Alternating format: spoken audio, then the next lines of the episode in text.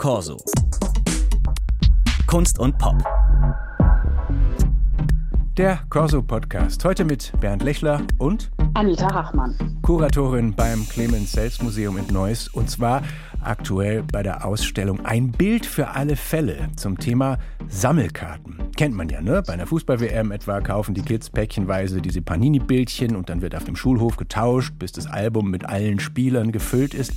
Wenn aber dann Popstar Post Malone für eine rare Karte aus dem Spiel Magic the Gathering umgerechnet 1,8 Millionen Euro hinlegt, dann wird schon klar, das hat noch ganz andere Dimensionen. Was ist die wertvollste Karte, die in Ihrer Ausstellung vorkommt, Frau Hachmann? Also den genauen Wert darf ich nicht verraten, aber es ist äh, eine Karte aus dem Pokémon-Bereich, die einen fünfstelligen Betrag wert ist. Und wenn Sie diese für eine Million verkaufte Karte erwähnen, dann kann ich das aus dem Pokémon-Universum tatsächlich toppen. Da hat 2022 ein Guinness-Buch Rekordeintrag stattgefunden für den YouTuber Paul Logan. Der hat eine Karte für 5 Millionen 200 75.000 US-Dollar gekauft. Dann gucken wir doch noch mal ganz anders drauf. Welche Sammelkarte in der Ausstellung finden Sie ist die schönste? Die schönste ist meiner Meinung nach die Karte, die wir auch als Ausstellungsmotiv genommen haben.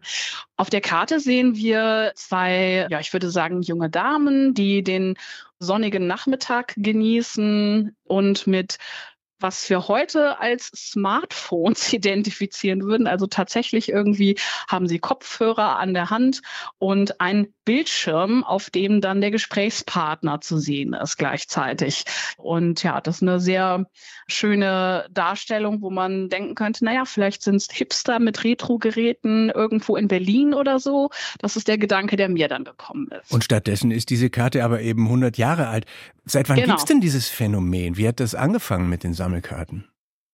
Das ist total spannend, denn Sammelkarten gibt es schon seit dem 19. Jahrhundert. Also das hat in der Mitte des 19. Jahrhunderts angefangen und dann gegen Ende ist richtig so eine Sammel Leidenschaft, ja fast eine Sammelwut ausgebrochen und verantwortlich waren dafür ja Giveaways. Ne? Also Firmen wie Liebig's Fleischextrakt oder auch Stolwerk Schokolade haben diese Bilder produziert, um Kundenbindung zu betreiben. Und diese Sammelbilder wurden so beliebt, dass man alsbald auch Alben herausbrachte, damit die Leute diese Karten eben schön unterbringen können. Also diese Karten sind in millionenfacher Auflage erschienen. Äh, die genauen Zahlen kennen wir tatsächlich heute gar nicht, wie groß das ist. Und damals haben ja auch bekannte Künstler, Max Liebermann oder Adolf Menzel, solche Karten gestaltet. War das für mhm. die eine richtige Ausdrucksform oder Plattform zumindest oder halt Jobs? Ja, das ist eine sehr interessante Frage. Das, wir kennen die Künstler nicht bei allen Karten und das unterscheidet zum Beispiel die Liebig-Karte von den Stolwerk-Karten. Die Liebig-Karten, das sind meistens anonyme Illustratoren und bei den Stolwerk-Karten gibt es eben diese besagten Künstlerkarten, die auch als Meistergruppen bezeichnet wurden. Und Stolwerk hat das tatsächlich mit als Marketing-Tool benutzt und Künstlerwettbewerbe ausgelobt, die sehr gut für die damalige Zeit dotiert waren. Und das war ein Anreiz eben für viele Künstler dort mitzumachen, auch für namhafte Künstler. Und wenn wir auf diejenigen gucken, die dann ihre Alben damit füllen, was macht denn wohl den Reiz dieses Sammelns aus? Was ist so die psychologische Perspektive? Also bei den älteren Karten ist das sicherlich mit darin begründet, dass das bunte Bilder waren. Das kann man sich heute natürlich kaum vorstellen, weil wir in der ständigen Reizüberflutung von Bildern leben und das alles ja mit Social Media auch noch echt eine ganz andere Dimension angenommen hat. Aber in der damaligen Zeit war das was ganz Rares und Wertvolles für die Leute, die dann so eine Art mit den Alben jetzt nicht so eine Art Coffee Table Book zusammenstellen konnte, wenn man das so sagen kann. Und die Themenvielfalt war einfach wahnsinnig groß. Ne? Also Musik, Filmstars, Zukunftsfantasien, Technik, Wissenschaft, historische Ereignisse, zeitaktuelles Geschehen, Mode, alle diese Themen gab es als unterschiedliche Serien. Und das war wirklich so ein bisschen ein Lexikon für den kleinen Mann, gibt es teilweise so auch als Begriff, weil auf den Rückseiten der Karte Sammelkarten eben auch Informationen zu finden sind. Neben Werbung oder Rezepten wie bei Liebig gab es dann zum Beispiel Künstlerbiografien oder Informationen zu Sehenswürdigkeiten. Man reist ja zum Beispiel auch sehr viel weniger, als das heute der Fall ist und sowas für viele auch ein Blick, sage ich mal, über den Tellerrand hinaus. Da hat sich dann natürlich bis heute sehr viel verändert, was den mhm. Reiz ausmacht. Wie ist es heute, wenn so ein Konzern wie Disney auf diesen Markt drängt, auch mit seinen Sammelkarten? Was für eine Funktion erfüllen die für Disney? Also die Karten, die quasi in der Zeit nach der Gründung der BRD erschienen sind. Die Panini-Karten sind ja erst aus den 70er Jahren. Da ist der Reiz, glaube ich, zum einen die Faszination für bestimmte Filme oder bestimmte Figuren. Die Karten werden ja auch nicht mehr umsonst abgegeben. Also man nennt das Tütchenbilder. Man geht an den Kiosk und muss dann eben was dafür bezahlen, dass man das bekommt. Aber der Sammelaspekt, der bleibt dahingehend gleich, dass man vollständige Sets haben möchte. Also es muss visuell attraktiv sein, man muss die Geschichten mögen und dann packt einen natürlich der Ehrgeiz, dass man ein vollständiges Serienset haben möchte und dann natürlich auch ein vollständiges Album. Und das verändert tatsächlich auch die Alben schon sehr früh. Die ersten Alben kann man sich eher so vorstellen wie Fotoalben. Das heißt, sie haben zwar die Laschen dort, wo sie die Serien jeweils auf einer Seite einordnen können, aber die Firmen gehen schnell dazu hin, den Bildern bestimmte Plätze zuzuweisen, so wie wir das aus den Panini-Heften auch kennen. Und sie wissen also ganz genau, was ihnen fehlt. Und dann kommt der Anreiz eben zum Beispiel auch zum Tauschen. Und das ist dann die weitere Dimension. Sie beschäftigen sich ja nicht nur alleine damit.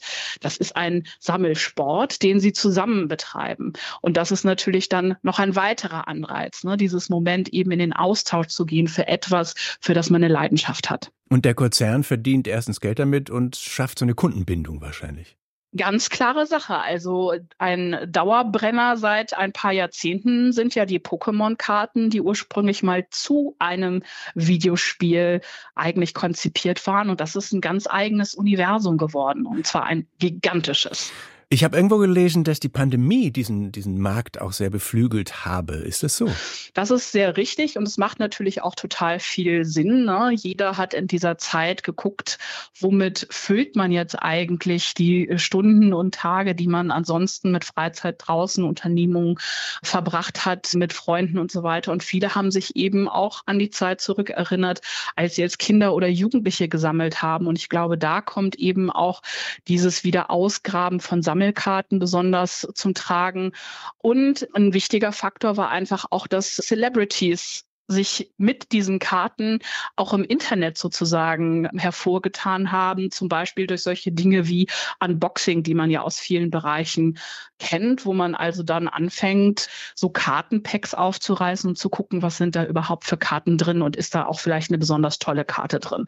Ne? Und wenn dann Leute wie Justin Bieber oder Snoop Dogg oder DJ Steve Aoki im Internet sowas machen, dann sehen das viele Leute und das befeuert dann diese Sammelleidenschaft nochmal auf besondere Art. In Frankreich wurden vor einer Woche drei Männer verurteilt, die einen Sammler überfallen und 100.000 Pokémon-Karten geraubt hatten. Und man kennt es auch aus, man kennt es auch aus Hollywood-Filmen, diese geheiligte mhm. Baseball-Kartensammlung, die mal teuer verkauft werden soll. Wie relevant mhm. ist dieser Aspekt, die Sammelkarten als Wertanlage? Ich glaube, dass das ähm, heute doch ein sehr bedeutender Aspekt ist. Äh, das gilt aber, glaube ich, generell für den Bereich des Sammelns ähm, in der Populärkultur. Äh, da würde ich jetzt vielleicht Vergleiche ziehen zu Sneakern. Also das ist ja auch von vor ein paar Jahren erst aufgekommen, dass äh, man Turnschuhe gar nicht mehr kauft, um sie zu tragen, sondern um sie zu sammeln, weil sie besonders wertvoll sind und weil man auch davon ausgeht, dass die Werte Werte zunehmen. Ein junger Mitarbeiter der Corso-Redaktion hat heute in der Konferenz erzählt, er besitze die ersten 150 Pokémon-Karten komplett. Ist, mhm. ist seine Rente in Florida gesichert? Uh, das ist ganz äh, schwierig zu beantworten. Ich kann da auch nur erzählen, was eine Kollegin mir erzählt hat, bei der das ähnlich ist. Er müsste erstmal gucken, dass er die Karten alle bewerten lässt. Dieses sogenannte Minting, was man auch aus dem Comic-Bereich zum mhm. Beispiel kennt, würde ihm dann bestätigen, wie viel die Karten tatsächlich wert sind. Denn da spielen eine Reihe von Faktoren. Also wenn er die erste Edition hat, ist das zum Beispiel ein Faktor, der den Wert einer Karte erhöht. Und dann kommt es aber auch sehr auf den Zustand der Karte an. Deswegen gibt es diesen Grading-Prozess, wo dann sozusagen eine Note vergeben wird von tadellos bis schwer bespielt, also ne, wo man dann sieht, dass es ein Liebhaberstück wird. Und der Werteverfall kann da von, von der Punktezahl von einer zur nächsten enorm sein. Aber es lohnt sich vielleicht, sich zu erkundigen. Nun haben Sie äh, von den frühen Karten aus der Fleischfabrik erzählt und heute sind es die Popstars, ähm, die mhm. da gesammelt werden und die selber sammeln. Welche Trends, welche Kartenthemen sehen Sie kommen? Also der letzte Boom, den hat Disney ja äh, angestoßen mit seinen Locana-Karten. Und die sind auf den Markt gekommen, kurz nachdem wir unsere Ausstellung eröffnet haben. Und die waren ausverkauft, bevor die ersten Karten im Regal standen. Und äh, wenn die das geschickt anstellen, und das ist ein großer Konzern, gehen wir mal davon aus, das wird auf jeden Fall noch ein großer Trend bleiben. Ich sehe nicht, dass Pokémon so schnell abflaut als Trend. Ich bin gespannt, ob äh, vielleicht so Künstlereditionen mal eine Rolle spielen könnten, aber das ist ein bisschen schwer abzuschätzen. Grundsätzlich glaube ich, dass es für nach wie vor für Filme und so weiter ein Tool sein kann, wobei ich die Zukunft eher bei den Karten spielen sehe als bei den einzelnen Karten. Und was der Online-Markt so hergibt, da können wir auch mal gespannt sein, weil die Klassiker wie zum Beispiel Magic sich jetzt eben auch online positionieren. Und da wird sich sicherlich auch noch ganz viel tun. Sammeln Sie auch oder sind spätestens durchs Kuratieren dieser äh, Ausstellung zum Sammeln gekommen? Also ich habe gesammelt als Kind äh, Panini Disney Karten. Die kleine Meerjungfrau war mein erstes Sammelalbum. Das fiel auch so ein bisschen in die Zeit des ersten Taschengeldes. Wahrscheinlich erinnere ich mich auch daran, so gut wie das war, also die ersten Päckchen selber kaufen zu können und die Karten zu tauschen. Das ist aber irgendwann eingeschlafen und äh, ich sammle heute keine Karten, obwohl ich mir im Zuge der Ausstellungsvorbereitungen auch welche gekauft habe, die ich besonders schön finde und auch schon welche verschenkt habe. Bei äh, manchen Freunden hat sich dann eben gezeigt, oh, da sind bestimmte Themen oder bestimmte Motive so beliebt. Und da kann man noch sehr schöne Sachen auch im, im Internet kaufen. Und als Phänomen ist es auf jeden Fall interessant. Und zu sehen noch bis zum 17. März im Museum für populäre Druckgrafik in Neuss. Ein Bild für alle Fälle, Sammelkarten von Stollwerk bis Liebig und Panini bis Pokémon. Das war der Corso-Podcast mit Bernd Lechler und Anita Hachmann. Und Corso-Podcasts kann man natürlich auch sammeln, gibt jeden Wochentag einen neuen in der DLF Audiothek. Tschüss. Tschüss. Corso. Kunst und Pop.